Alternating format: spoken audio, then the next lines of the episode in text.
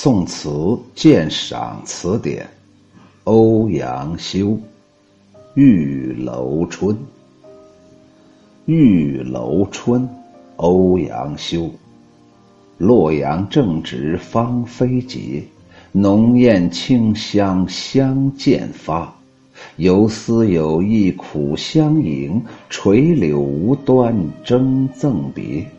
杏花红处青山缺，山畔行人山下歇。今宵谁肯远相随？唯有寂寥孤馆月。芳菲节，就是花草飘香的季节，指的是春季。相见发，指的是先后连续不断的开花。游丝，就是蜘蛛和青虫之类的昆虫所吐的丝，被风吹到了空中，成为了游丝。垂柳这一句，古时候啊有折柳送别的习俗，所以才会这样说。馆指的就是驿馆。洛阳春浓花满城，姹紫嫣红香正浓。游丝有意，苦留游客思萦绕。杨柳无情，争相送别为那般。杏花红处，遮去青山一片青。山路远，行人山下歇驿站。相去远，今宵谁能和我伴？唯有寂寞，孤馆和明月。欧阳修的这首《玉楼春》是离别词，写的既深婉又深刻，既含蓄又充满激情，堪称言尽而意咏的佳作。话是说完了，可是那意思呀，咋想都想不到尽头啊！用洛阳正值芳菲节开头，一下子就把读者带进了离人所在的满城春色的地方。但作者并不满足于此，他又用了“浓艳清香相间发”来进一步的渲染芳菲节，使洛阳的春色变得更为具体可感。“浓艳”这一句。不仅使人想见了花木的繁盛、姹紫嫣红的景象，而且还使人仿佛感受到了阵阵春风吹送过来的阵阵花香。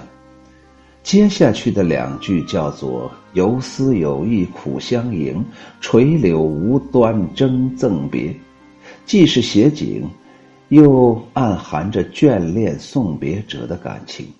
游丝。是蜘蛛所吐的丝，春天飘荡在空中，随处可见。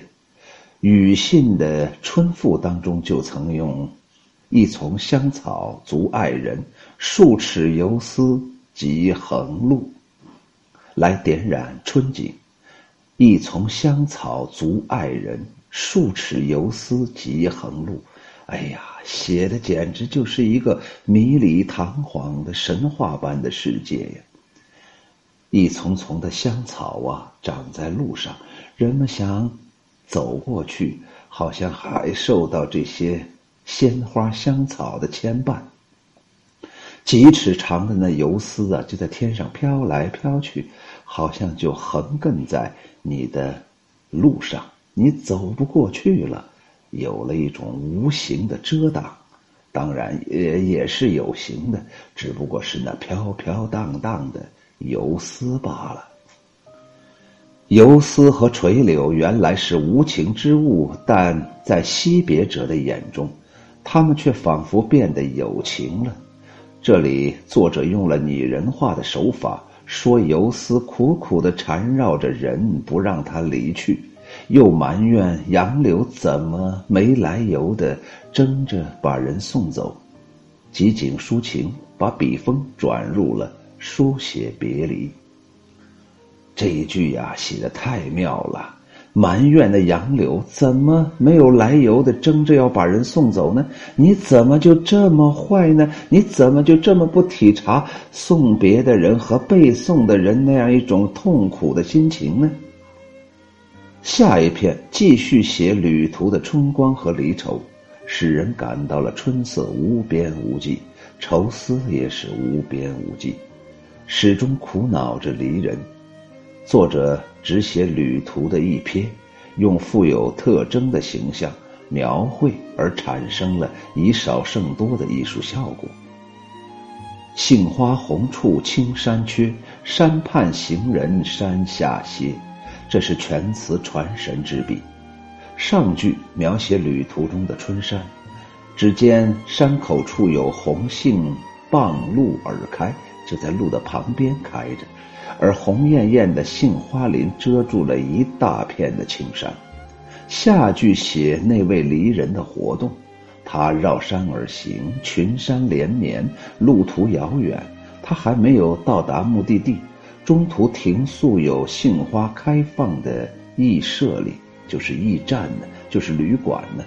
这儿呢，人烟稀少，和繁华的洛阳就形成了鲜明的对照。